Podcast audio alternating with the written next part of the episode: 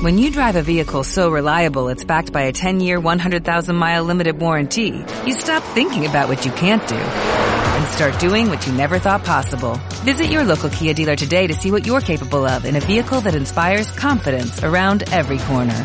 Kia, movement that inspires. Call 800-3334-KIA for details. Always drive safely. Limited inventory available. Warranties include 10-year 100,000-mile powertrain and 5-year 60,000-mile basic. Warranties are limited. See retailer for details. Y como te prometimos, ya estamos de vuelta con más episodios de Uy, el arte. Mi nombre es Greta, te saludo desde La Habana, este pequeño puntico en el mapa. Te doy la bienvenida donde quiera que te encuentres y todo el team de este podcast está conmigo desde el comienzo. Gretel, Jenny, hola chicas, bienvenidas. Buenas, buenas. Hola a todos. Allá soñábamos hacer esto, ¿eh? Ay, sí. Sí, mucho. Desde que no nos veíamos así. Y Caro también está con nosotras desde Valencia. Hola Caro, ¿nos escuchas? Sí, cómo no. Hola chicas. Hola, Caro, ¿cómo estás? Cuéntanos. Muy bien, muy contenta de comenzar otra vez. ¿Y ustedes? Nosotras activadas. Después de esta pausita que hemos hecho durante unas semanas, venimos con las pilas cargadas. Recargadísimas. Y estrenando tecnología, que es muy Oh. importante. Por cierto, por cierto, gracias a nuestro amigo fotógrafo William Riera por sus aportes. Sí. Un abrazo para él. Entonces, chicas, ¿listas para arrancar? Listísimas. Seguro. El primer tema de esta segunda temporada es el rococó. Pero ¿qué tanto saben las personas sobre esto? ¿Con qué lo asocian? Vamos a escuchar, ¿les parece? Vamos. ¿A qué te suena a ti el rococó? Eh, algo relacionado con, con el arte. Y dentro del arte, ¿sabes qué viene siendo? No sé, creo que es un estilo o algo así. Bueno, según recuerdo que me dieron en la escuela, es un movimiento arquitectónico, creo que viene después barroco y va de, de todo bien recargado, con arabesco, algo así es lo que recuerdo de rococó, no sé, no estoy seguro. Cuando tú oyes hablar del rococó, ¿qué te viene a la mente? Eh, algo así como, como rocas. Eh, me remonta a, a una serie que me gusta mucho, que se llama Versailles.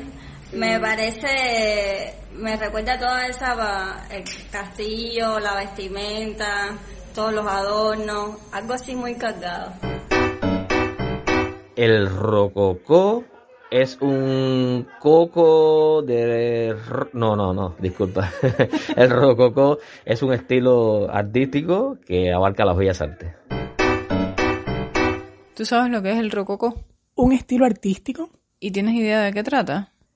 Pienso que es una pintura muy detallada donde hay florecitas, se dibujan eh, mucho- muchos detalles de la pintura. Bueno, es un estilo artístico y muy recargado. ¿Sabes lo que es el rococó? Eh, es un, un tipo de arte ¿Y sabes sobre qué trata? sobre, sobre pintar las rocas.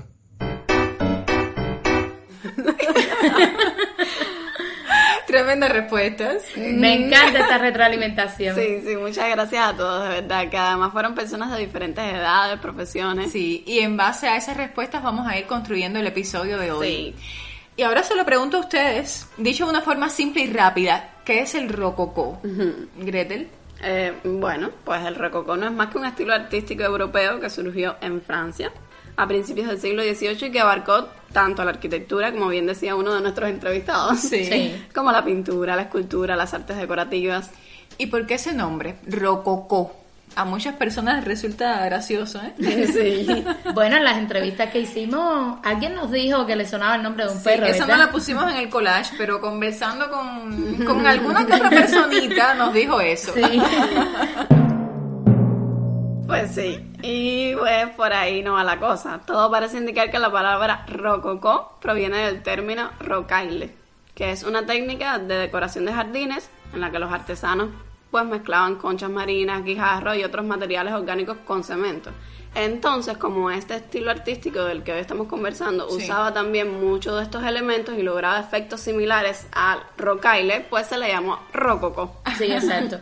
Que en un inicio se empleaba con un sentido despectivo, Además. medio en tonito de burla, Ujú. chicas. Pero ya después se ganó su respeto dentro de la historia del arte. Marcó pautas, de hecho, dentro de la historia del arte. Sí, sí, y es muy interesante porque si trazamos una especie de línea del tiempo, el rococó es el sucesor del barroco, Sí. o sea, viene después. Y son, como decimos aquí en Cuba, como el agua y el aceite. Casi que polos opuestos. Si se acuerdan en el episodio que dedicamos a Caravaggio, El 27. el 27. Ajá, exacto. Allí conversamos un poquito sobre el barroco. Y fue un estilo con una fuerte carga religiosa, de adoctrinamiento. Totalmente. Mientras que el rococó viene a ser todo lo contrario. Libertinaje, conquistas amorosas, placer, celebración de la vida, o sea, todo muy terrenal. Fiesta. Sí. Pues la pregunta se impone, ¿por qué hay ese cambio tan, pero tan marcado? Vamos a hacer una pausita y regresamos, ¿qué creen? Dale. Estamos en Instagram, arroba Uy el Arte Podcast. Caro, ¿estás calladita? sí, sí, pero aquí estoy, ¿eh? Bueno, Caro, dinos tú cómo fue posible que el arte, después de tanto tiempo aferrado a la religión, al absolutismo, llegara al libertinaje del rococó. Eh, Greta, yo diría que la muerte del rey Luis XIV de Francia en 1715 fue eh, el factor clave para que se produjera ese cambio. ¿Y por qué? Bueno, porque este rey había impuesto en Francia un ideal artístico rígido, inflexible, de mucha seriedad, un arte que sobre todo lo encumbrara a él mismo y a sus actos.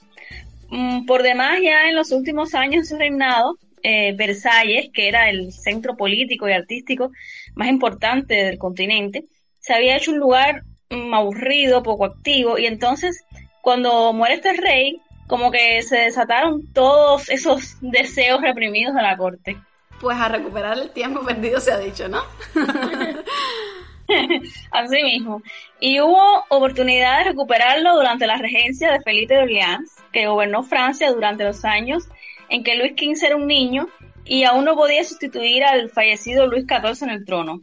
Y también ya cuando Luis XV se convierte en rey. En esa época incluso la corte se traslada de Versalles a París. Sí. Y el arte viene a ser un, un modo de entretener a toda aquella clase acomodada. De hecho, es un arte que nace y se desarrolla en el ambiente cortesano. Sí. Sí, sí, ya, ya los artistas no debían rendirle eh, pleitesía al rey ni a la iglesia. Eh, lo que se quería era más bien que representaran los encantos de la vida y punto. O sea, la sensualidad, el amor, la belleza, escenas cotidianas de la vida doméstica, todas esas cosas. Bueno, no es casualidad que en este periodo surja y predomine lo que se conoce como pintura galante. Como muchos sabrán o bueno, se, se imaginarán, la galantería es una técnica que emplea el hombre para conquistar a las damas y no me dejarán mentir, la pintura rococó está repleta de este tipo de escenas de conquistas, de juegos de, amor. Sí, estas escenas las vemos en grandes artistas como Bateau o Boucher. Fragonard. Sí, de hecho, Fragonard es uno de los que más lejos lleva las escenas de amor. Quizás es uno de los más atrevidos, ¿no creen? Sí. Eh, sí, sí, ciertamente. A mí me da eh, muchísima gracia la obra de él eh, que se titula Los, eh, El columpio, eh, donde aparece una muchacha balanceándose en un columpio y en el balanceo cada vez que se eleva supuestamente es lo que ocurre, se le levanta la falda y un joven que hay debajo se queda maravillado con todo lo que ve. Fragonard hizo obras bastante picanticas, Sí, ¿eh? sí, sí, sí. Y como sucede en esta obra y en la mayoría de las pinturas galantes, la mujer es el centro, vista sobre todo como objeto de placer. Sí, y también eh, hay que aclarar que no es que de pronto en el rococó se dejaran de tratar los temas religiosos, mitológicos o históricos. O sea, sí se seguían haciendo, pero con más desenfado. Con una gracia muy rococó, vaya. Gracias, Rococo. Cuatro amigas, un podcast y el arte. el relajamiento de la etiqueta. Muchos definen así el rococó. Y es verdad, ¿eh? Fue como, vamos a vivir cada minuto como si fuera el último. Sí, sí, el mundo se acaba mañana, aprovechemos. Es que incluso hasta en la arquitectura se percibe esa filosofía, porque se empiezan a sustituir los grandes salones por habitaciones más pequeñas, más acogedoras, más cómodas. Sí, sí, había que pasarla bien. y, y eso de la comodidad fue un elemento clave en el rococó, Exacto. que también se ve en el mobiliario, Sí. chicas. Vaya, si comparamos los muebles de la época de Luis XIV con los de Luis XV, se ve la diferencia. Sí. Mucho. Porque los de Luis XV son más cómodos, más prácticos, muebles menos pesados. Y algunos entrevistados hablaban de que es un tipo de arte abigarrado, con profusión de detalles, y pues en efecto lo es. Que en eso tiene semejanza con el barroco. Sí, sí, Gretel. pero no se hace con el, con el dramatismo ni con la solemnidad del barroco. En el rococó se hace de una manera más divertida, más alegre, desenfadada y además se emplean tonos pasteles más claros. Se empleaba el blanco, por ejemplo. Y sobre todo lo abigarrado estaba en los interiores de las construcciones.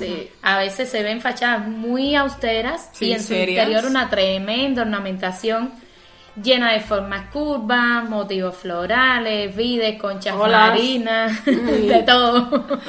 Oigan, chicas, y antes de terminar, hay algo, o más bien alguien, que no podemos pasar por alto. No. Hablamos de Felipe de Orleans, hablamos de Luis XV, pero el rococó no hubiera sido rococó en toda la extensión de la palabra, creo yo, si no hubiera existido cierta madame que fue amante del rey Luis XV. Claro que sí, Madame de Pompadour.